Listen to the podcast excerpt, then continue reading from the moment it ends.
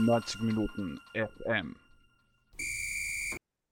Ja, herzlich willkommen beim beliebten Format Rallycast. Heute mit Philipp Eitzinger von ballverliebt.eu. Schaut vorbei, es gibt dort auch Taktikanalysen. Servus Philipp. Hallo Georg.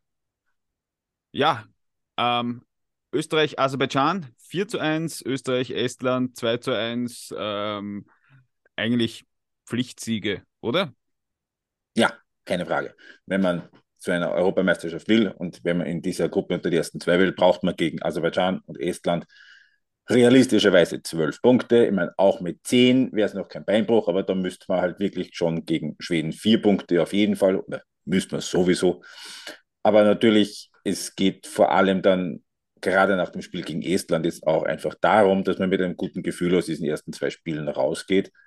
Und auch wenn das gerade gegen Estland eine extrem harzige Angelegenheit war, bis man dann in der 88. zu diesem 2 zu 1 Sieg gekommen ist, war es das am Ende dann trotzdem durchaus, ähm, weil, und das hat eben dieses 2 zu 1 gezeigt, äh, die ganze Stimmung um das Team herum einfach wahnsinnig positiv ist und auch von den, von den Fans positiv ist. Zumindest habe ich das so beobachtet von den Fans im Stadion, weil die sind gerade gegen Estland, wo es lange gedauert hat, eben, also so um die 70. war der Ausgleich zum 1-1, mhm. kurz vor Schluss des 2-1, sind gegenüber dem ÖFB-Team nie negativ geworden, nie gepfiffen, nie irgendwie wirklich gemault. Das Einzige, wo sie wirklich gepfiffen haben, das war beim Zeitspiel vom estischen Goalie.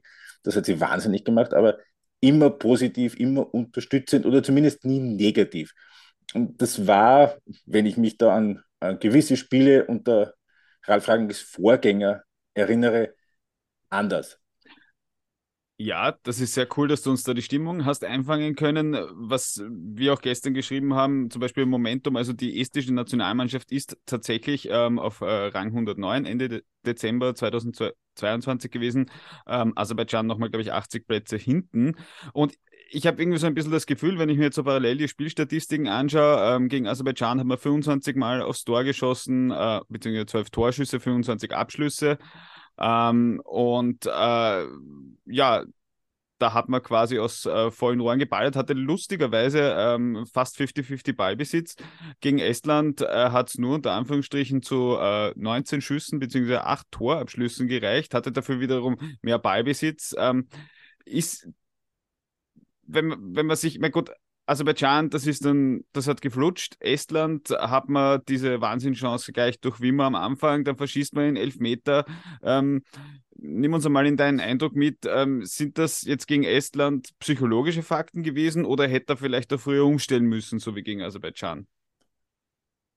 Gegen Estland war es so, du hast es richtig gesagt, da waren einige gute Chancen am Anfang, die haben das Spiel sowas von im Griff gehabt. Das war erste Viertelstunde, ich würde sagen, eben bis zu dem verschossenen Elfmeter, der war 16 das im Grunde genommen das Spiel, das sie zweite Halbzeit gegen Aserbaidschan gehabt haben, in dem sie extrem Hochdruck gemacht haben, extrem nervig gespielt haben für die Esten, die nie eine Chance gehabt haben, irgendwie mal sinnvoll mit dem Ball sich überlegen können, was zu tun. Und wie du sagst, eben äh, gleich am Anfang diese, diese Chance vom Wimmer, die ja war schon auch so ein bisschen die Stimmung im Stadion. Also die muss er schon machen. Und das war ja auch am Ende dann auch nicht mal knapp. Aber dann hat er noch eben zwei, drei wirklich gute weitere gegeben. Elfmeter, gut, kann man mal verschießen, ist halt so. Aber man hat schon gemerkt, dass mit dem Elfmeter, dem Verschossenen, vor allem dann mit dem Rückstand, schon ein bisschen so ein Bruch da war. Und so die letzten zehn Minuten zur Pause auch die Ambition ein bisschen zurückgefahren wurde. So richtig, man hatte den Eindruck, das ist so okay, so wie wir es jetzt gemacht haben, so funktioniert es jetzt nicht mehr, weil die Esten einfach nur noch sich hinten reinstellen und gar machen. Äh, jetzt warten wir mal bis zur Halbzeit, bis uns der Ralf Rangnick einen neuen Impuls gibt. Mhm. Äh, und der ist dann gekommen. Warum hat er das äh, gegen Aserbaidschan früher geschafft? Da hat er ja so nach rund 20 Minuten umgestellt und irgendwie habe ich so das Gefühl gehabt, der, schaut sich das länger an, wobei man natürlich auch sagen muss, gegen die Nummer 109 als Österreich kann man, muss, man, muss man nicht bei einem 0 zu 1 gleich alles umdrehen. Ist ja nicht so, dass die Esten uns jetzt an die Wand gespielt hätten. Das ist so. Ähm, ich hatte, also der Unterschied ist der, dass gegen Aserbaidschan es eine relativ simple äh, Adaptierung war im System, die ohne Personalwechsel auch gegangen ist. Also Da war es so, dass er in seinem 4-2-2-2 angefangen hat und dann nach 20 Minuten gemerkt hat, dass äh, das, das Mittelfeld von Aserbaidschan, das hat so ein bisschen die Oberhand, das, da, da bekommen wir keinen Zugriff, hat dann eben ähm, auf 4-1-4-1 umgestellt mit drei eigenen Spielern im Zentrum und da ist es dann besser geworden. Gegen Estland war es dann so, dass es eine Umstellung gegeben hat, die dann eben mit dem Personal so nicht ganz möglich war. Mhm. Er hat dann äh, gegen Estland eben angefangen 4-1-4-1 genauso und hat dann in der zweiten Halbzeit auf Raute umgestellt mit eben äh, Außenverteidigern, die hoch raufgehen, mit äh, Spielern im Halbfeld vor allem und einem Zehner und einer doppelten Strafraumbesetzung. Und das hat er dann eben nach dem Spiel auch gesagt. Also das war ihm schon äh, wichtig, darauf hinzuweisen, die Spieler, dass sie eben durch diese, diese, die, diese Halbfeldkanäle Tempo aufnehmen können, was äh, Leimer und Wimmer, beziehungsweise nach dessen Auswechslung dann Keins, dann auch wirklich sehr gut gemacht haben. Und der zweite Punkt war, dass äh, in der Halbzeit schon David Alaba gebracht hat. Mhm. Und jetzt hat Flavius Daniliuk keinen so schlechten Job gemacht in der ersten Halbzeit. Äh, aber natürlich strahlt ein David Alaba eine ganz, eine ganz andere Sicherheit aus von da hinten, strahlt auf die ganze Mannschaft ab. Er hat or or organisiert, er hat, er hat die, die, die Mitspieler dirigiert, ist auch selbst mehr mit nach vorne gegangen, hat, ist immer wieder ein bisschen aufgerückt Überzahl eben gesorgt und, und eben kürzere, kürzere Eröffnungspässe dann vielleicht gleich ins Angriffsdrittel rein. Das war dann, das war dann schon auch ein, ein spürbarer Unterschied innerhalb der Mannschaft. Das natürlich, es haben viele Spieler gefehlt äh, und wenn du dann in der Halbzeit einen Alaba bringen kannst, der bringt dann natürlich schon nochmal eine andere Note rein und eine andere Ausstrahlung auch einfach, auch auf den Gegner. Mhm. Ähm, bevor wir über das Personal sprechen, das ist, glaube ich, eine, oder zumindest mir persönlich ist das wichtig, über das Personal zu sprechen. Aber ähm, was ich äh, relativ beeindruckend gefunden habe, was dann auch beim entscheidenden 2 zu 1 der Fall war, als dann so dann äh, dem Gregoritsch quasi den Weg frei blockt, ja, einfach auch diese Strafraumbesetzung, wenn ich jetzt, möchte jetzt nicht immer auf Franco Foda hintreschen, aber, aber man muss schon sagen, wir Dabei wäre es so einladend. Ja, aber das, wir, wir, wir sind ja, ich meine, ich habe es in einem Beitrag geschrieben, hey, Franco Foda ist bei der EM ins Achtelfinale gekommen. Das muss der Ralf Rangnick einmal schaffen, ja, also ganz ehrlich, ja. Aber egal, ähm, was ich sagen wollte, ist, ähm, genau, man hat eigentlich stets das Gefühl gehabt, dass dort vorne viel los ist. Das ist, glaube ich, oder es ist ein Red Bull-Prinzip, ja, dass ich viel in der letzten Linie habe. Leider spiele ich auch viel durch die Mitte. Da hm, finde ich, hat man in der, in der Entscheidungsfindung ähm, auch das eine oder andere nicht ganz richtig gemacht am Eingang zum letzten Drittel. Ähm, würdest du jetzt sagen, nach dem, was wir da alles gesehen haben, ähm, jetzt vor allem in diesen zwei Pflichtspielen, aber auch zuvor, ähm, dieses Team ist, so wie die Leute dort spielen, gefestigt, um eben, sagen wir jetzt, hauptsächlich mal Schweden in die Schranken zu weisen? Meinst du vom, vom, von der teaminternen, von der inneren Hygiene oder von der Art und Weise, wie sie auf dem Feld aufgestellt sind? Ähm, naja, wie sie aufgestellt sind. Ne? Ist, ist, ist, ist, ich meine, wir, wir, sprechen gleich noch über das Personal, ähm, ja. aber, aber, aber ähm, von dem, wie sie da auftreten. Ja, es muss ja am Ende des Tages ein bisschen egal sein, wer da am Feld steht. Ne? Klar, äh, es ist auf jeden Fall so, das hat, das hat man auch, man, es sind natürlich so Banalitäten, auf die man dann gern verweist, aber der Torjubel, das war natürlich was, was dann überall auch im Fernsehen dann zu sehen war, diese unglaubliche Erleichterung und dieses gemeinsame Freuen. Aber, aber es war auch vorher schon in vielen Szenen so. Es war, ich glaube, das haben die Kameras nicht eingefangen, in der Situation, die zum Elfmeter geführt hat, war es so, dass eben der Schiedsrichter gepfiffen hat und Marcel Sabitzer auf der Bank aufspringt und fast aufs aufs Feld läuft und, und, und, und schon, schon, schon halb jubelt und sich freut, so richtig so, vielleicht noch nicht, okay, das ist jetzt das 1 zu 0, was es dann ja eben nicht war, aber das Positive einfach, ja, Burschen, super und so geht es.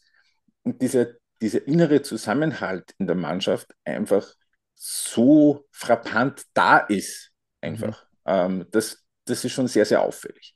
Und das, das stimmt mich dann eben auch positiv, dass, das, dass sie auf jeden Fall auch mit der richtigen Einstellung in die Spiele gehen gegen Belgien und eben vor allem gegen, gegen Schweden, weil tatsächlich wird Schweden ich glaube fast, ich bin mir ziemlich sicher, ein schwierigeres Spiel werden als gegen Belgien, einfach von der Art und Weise, wie, wie Schweden spielt und wie das zu den Stärken und den Schwächen der österreichischen Mannschaft passt.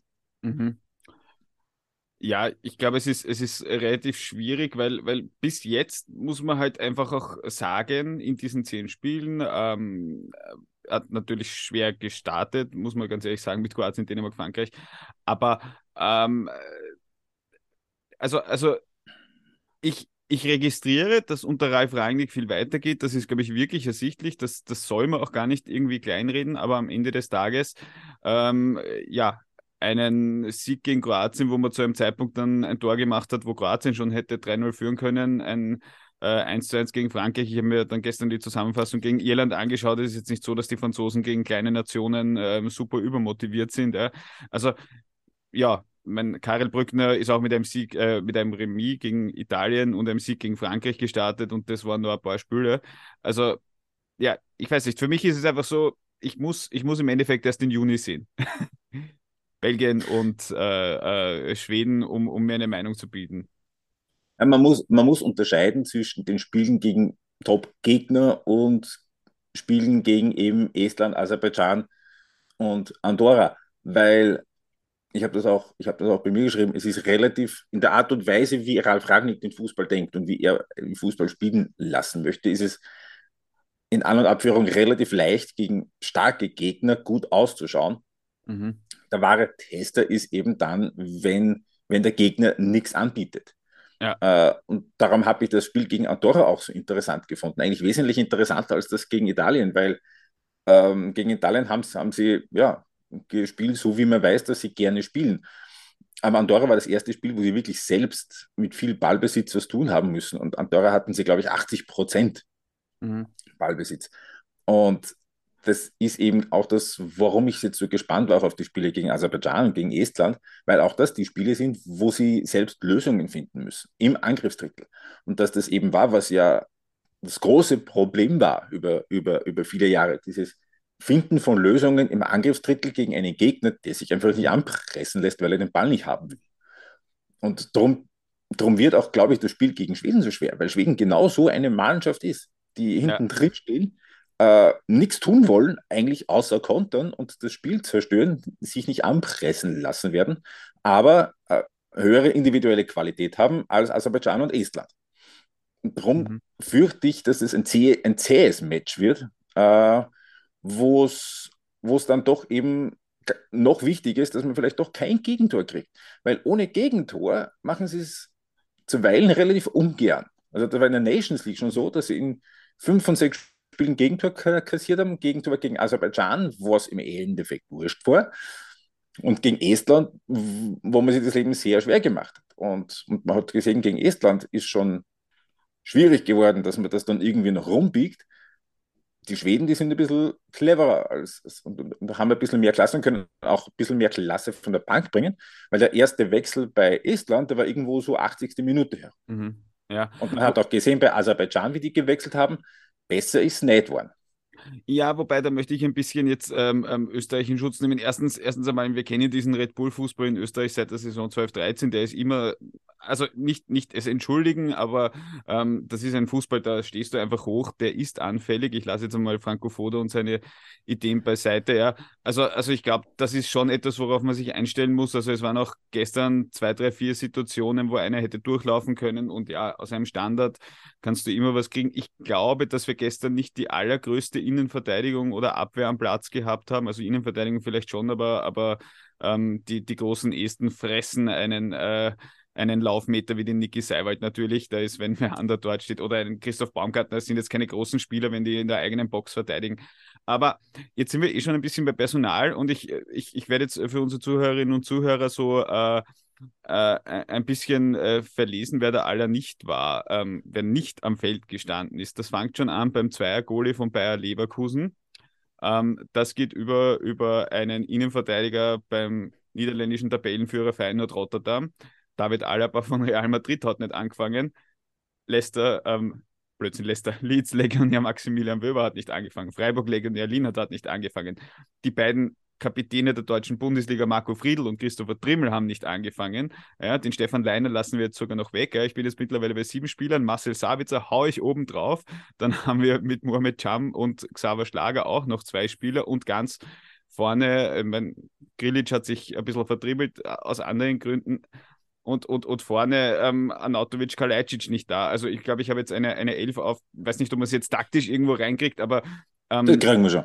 Möchte, möchte jetzt denen, die gestern gestartet haben, nicht zu nahe treten, aber ich vermute, bei voller Fitness ähm, startender Posch Leimer wäre ich mir relativ sicher, bei allen anderen bin ich mir nicht sicher, wenn, wenn, wenn Linhard Alaba von Start spielen, weiß ich nicht einmal, ob der dann so spielt, obwohl ich ihn für einen besseren Abwehrspieler halte. Aber das ist ja eigentlich ein Wahnsinn, was für ein Personal wir mittlerweile haben, oder? Das ist richtig. Das ist richtig. Und dass man das, solche Ausfälle und solche vielen Ausfälle dann auch bis zu einem gewissen Grad auffangen kann. Again, Aserbaidschan und Estland, ja. Und hat Ralf Ragnick auch gesagt, es wäre schon hilfreich, wenn im Juni dann gegen, äh, gegen Schweden daheim und in Belgien ein paar von denen zumindest wieder da wären. Aber es ist, es ist, nicht, es ist nicht mehr so, wie es zum Beispiel eben in der Qualifikation für 2016 noch war. Dass mhm. du gehabt hast, deinen Stamm von elf Spielern, die eigentlich immer gespielt haben und dann noch dann hast du immer gewusst, wer die zwei, drei sind, die reinkommen im Laufe des Spiels oder die halt mal spielen, wenn einer gelb gesperrt ist oder ein bisschen mhm. ein Zirkel gehabt hat. Das ist jetzt schon ein bisschen breiter aufgestellt. Ich glaube, ein bisschen, bisschen breiter ist eigentlich nett ausgedrückt, wenn man davon ausgeht. Ich habe ich hab mir jetzt gerade nebenbei so den Kader und ja, der Seiwald geht eh raus nach Deutschland. Ähm, Alexander Brass ist, Klammer auf, noch Klammer zu, in Österreich. Ähm, Matthias Honsack ist zwar schon 26, aber wird wahrscheinlich nächste Saison Bundesliga spielen. Ähm, ja, was, was ich dann spannend äh, finden werde in Zukunft ist, ähm, wie, wie man da umgeht. Also mein, ich muss zum Beispiel sagen, äh, der Umgang mit Dragovic, ähm, der ja trotzdem auf europäischer Ebene mit Roter Stern gut gespielt hat, dass man ähm, äh, ja, weiß nicht, äh, hat man dann nicht ganz so gut gelöst. Man hat mit Stefan Leiner zum Beispiel auch einen verdienten Spieler, der wahrscheinlich eher, ist, wo sich die große Profikarriere jetzt ähm, langsam in den Herbst bewegt. Ähm, wird spannend, wie man mit diesem Kader umgeht. Äh? Ähm, und was vielleicht auch noch dazu kommt, ähm, wie man vielleicht dann mit der Riege drunter um, umgeht, ähm, was zum Beispiel Nationenwechseln betrifft. Ja? Also wir hatten jetzt da zum Beispiel ähm, den, den Jasic, der gegangen ist, ähm, der lieber für Bosnien spielt, was vollkommen okay ist, ja, aber da wird man wahrscheinlich ein Auge drauf haben müssen, schon noch bei der U21, weil wenn die unten sehen, okay, bei Österreich kann ich nicht spielen und ich habe die Möglichkeit in einem anderen Nationalteam für meine zweite Heimat oder meine erste Heimat, wie auch immer sich die Burschen das dann vorstellen. Ähm, ja, das, ich, ich glaube, das wird für den ÖFB eine ziemliche Aufgabe, wenn man da quasi schon eh 22 Leute hat und, und zweieinhalb Startelf, oder? Also quasi das Frankreich-Problem. Also nachdem Frankreich Weltmeister und Vize-Weltmeister war, weiß ich nicht, ob Frankreich so ein großes Problem hat damit. Aber, Nein, ja, aber Pro, ja. Ja, Problem in dem Sinn, dass halt viele, viele Spieler, die eben in Frankreich aufwachsen und auch für Frankreich spielberechtigt werden, sagen, okay, da komme ich nicht rein, ich spiele für Senegal, Guinea, Mali, what, whatever. Ne? Ja.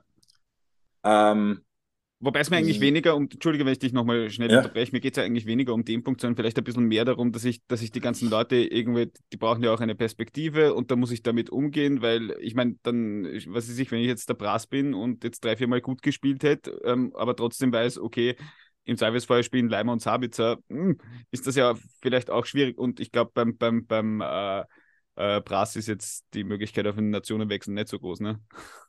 Nicht so wirklich, ne? Also es geht eher in Richtung, wie moderiere ich diesen großen Kader? Mhm. Und da stimme ich dir absolut zu.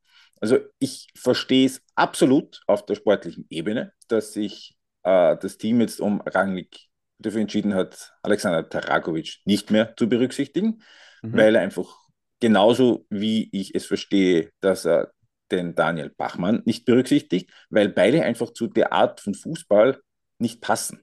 Ja. Äh, bei, aller, bei aller Liebe zu Daniel Bachmann, er ist ein super Goalie auf der, auf der Linie, aber am Fuß, also da macht halt der Penz Kreise um ihn herum. Ja, ja. Ist so. Und ein Alexander Dragovic, also die 100 Meter in 11,5 Sekunden ist, ist er noch nie gerannt. Und du brauchst halt wirklich schnelle, flinke Innenverteidiger auch Ja, ja. und spielende Torhüter, keine Frage. Was ich allerdings sehr wohl auch sage, man hätte das alles wirklich besser moderieren können.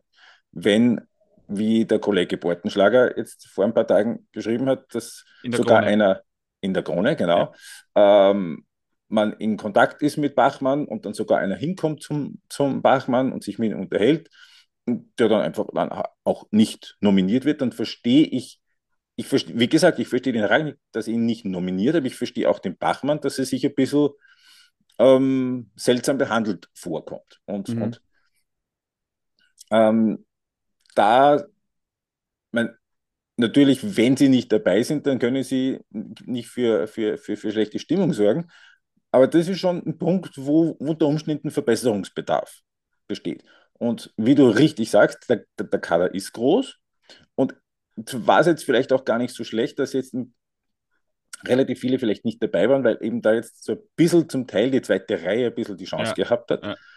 Ähm, dass man halt schauen muss, dass man auch diesen hin und wieder einfach ein paar Spiele, ein paar Spiele gibt. Es ist natürlich in diesem Kalender und ist in diesem, es, es gibt einfach dies, diese Testspiele nicht Mhm. mehr, weil im Grunde genommen alles, was du machst, ist ein Pflichtspiel. Aber auch, ich glaube auch, dass, und das hat auch der Teamchef schon angekündigt, dieses geplante Testmatch gegen Moldawien im September, wo er schon gesagt hat, wenn das zustande kommt und es sieht alles danach aus, wie es offenbar, äh, wie es heißt, dann ist das auf jeden Fall ein Spiel, wo viel rotiert wird. Das hat er mehr oder weniger jetzt schon gesagt. Und das ist, glaube ich, auch eher der Grund, dass man solche Spiele dann einschiebt, dass man eben auch solchen anderen, also so ein bisschen der zweiten, zweieinhalbten Reihe die Chance gibt, auch mal Einsätze zu bekommen. Ja, ich glaube, Sich gebraucht zu fühlen. ich glaube, ja, ja. Und was ich auch noch glaube, was vielleicht ein Vorteil ist bis zu einem gewissen Punkt bei der gegenwärtigen österreichischen Mannschaft, wenn ich jetzt äh, so als älter werdender Herr an frühere Tage zurückdenke, wo man, wo man vielleicht dann schon Superstars hatte. Ähm, also, was weiß ich, Feiersinger, Polster, Herzog, ja.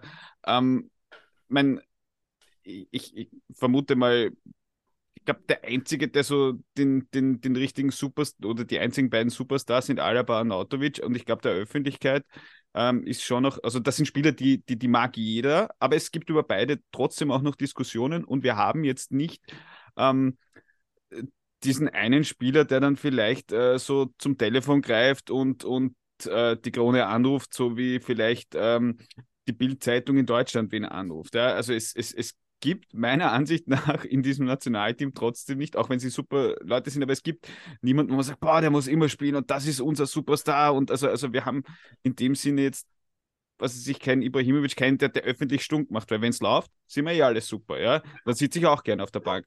Aber wenn es ein bisschen schwierig wird, naja gut, dann kommt natürlich der Punkt dazu, ähm, dass irgendwer eben die Kronenzeitung anruft, ne? Ja, da hast du recht. Das ist vielleicht, weiß ich nicht, ob das, ob das einfach auch ein Generationending ist.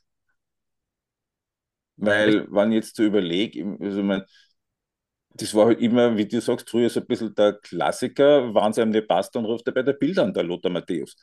Ähm, aber mir fiele jetzt so irgendwie akut, auch in Deutschland, keiner ein, der, der, der so dieses, dieses Standing hat und der das dann auch machen würde. Ähm, Ich glaube, der nicht. Vorteil ist, dass, dass, dass, die, dass fast alle Spieler durch äh, Red Bull-Vergangenheit haben und darum ist so und so schon einmal die Hälfte der Fans ähm, mögen sie schon mal a priori nicht. Ähm, und ja, nein, ist natürlich ein Blödsinn.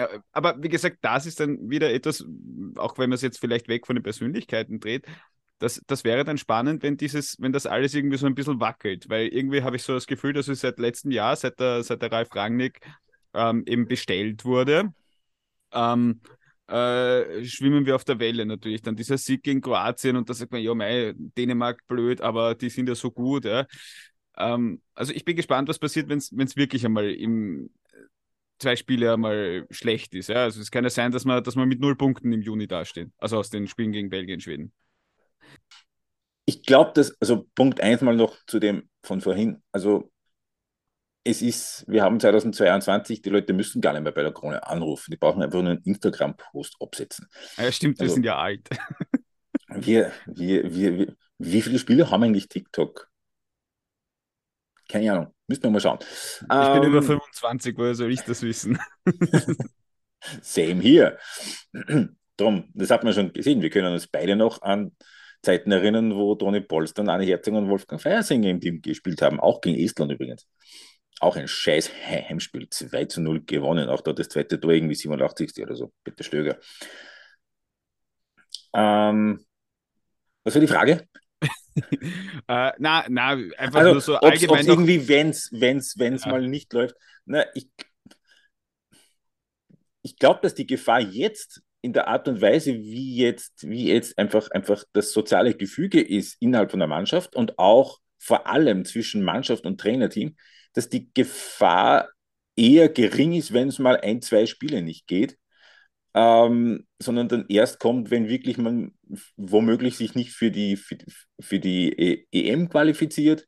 Und wir dürfen nicht vergessen, ähm, selbst wenn wir hinter Schweden nur Dritter werden, wir haben immer noch das Playoff zu 98 Prozent. Möchte ich mich nicht darauf verlassen, dass das dann gut geht, aber es gibt noch diesen, diesen Rettungsanker. Aber tatsächlich glaube ich, dass eben die Grundstimmung jetzt gerade so, so gut ist und, die, und das Verhältnis von Trainerteam, also zum, vom, vom Stab zu den Aktiven, äh, so ein gutes ist, weil jetzt sie eben auch alle spielen dürfen, was sie können und, spielen dürfen die Art und Weise von Fußball, wo sie sich selbst auch sehen dass, dass, dass das womöglich sogar so ist, dass, wenn's, dass wenn da die Kritik von außen kommt, dass, da, dass, da, dass man da sogar eher noch mehr zusammenrückt, weil man einfach der festen Überzeugung ist, dass was man jetzt macht und der Weg, den man jetzt bestreitet, ist der, den's, äh, der, der, der der richtige ist für diese Mannschaft. Auch wenn mal die Ergebnisse vielleicht nicht passen. Weil auch gestern, ja, und wenn es 1-1 ausgeht,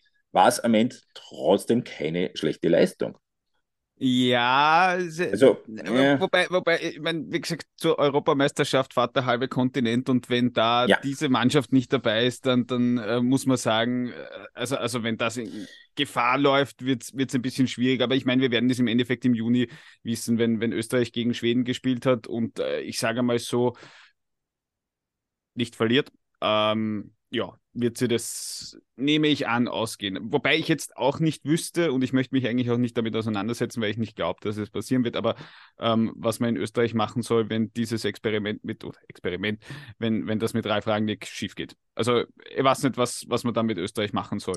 Naja, Fußball einstellen wahrscheinlich. Es ist, es ist, es ist so, dass ich glaube, dass Ralf Rangnick jetzt per se nicht unter größerem oder geringerem Druck steht als jeder andere Trainer, weil stellen wir uns vor, ein zum Beispiel Peter Stöger wäre Teamchef, da würde man ja dieselbe Diskussion führen, dass man sagt, also bei, es muss der Grundanspruch sein von Österreich, äh, sich für eine 24-Nationen-EM zu qualifizieren und die Ambition muss sein, sich dort für das Achtelfinale zumindest zu qualifizieren. Mhm. Das ist jetzt nicht anders, ob der Teamchef Franco Foda heißt oder Ralf Rangnick heißt oder Peter Stöger heißen würde. Und bei mhm. einer verpassten Endqualifikation wäre beim Peter Stöger genau die gleiche Diskussion, die bei einem Ralf Rangnick wäre. So grundsätzlich, in dem ja. Sinne, so ist er der richtige Teamchef.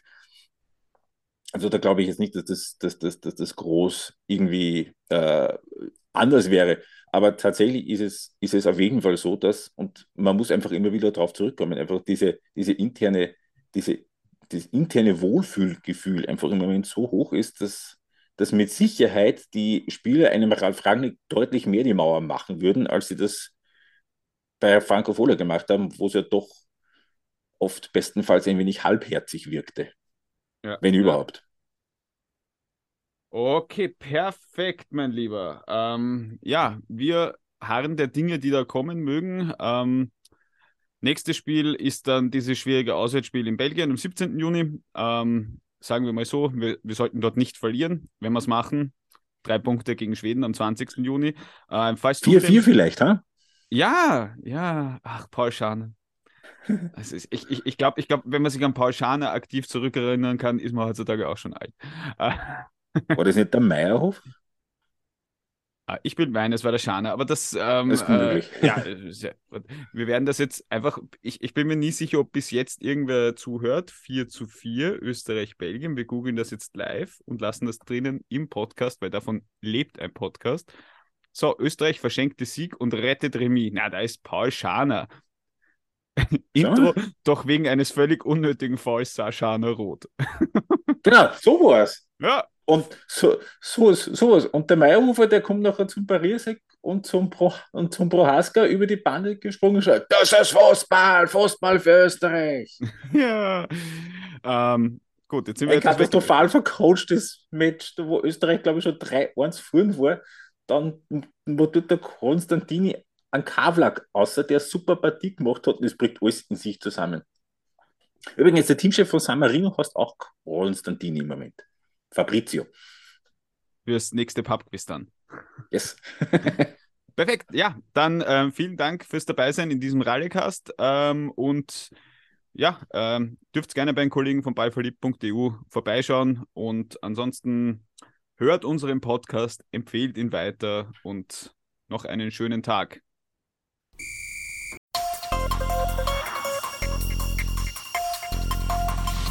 Neunzig Minuten FM.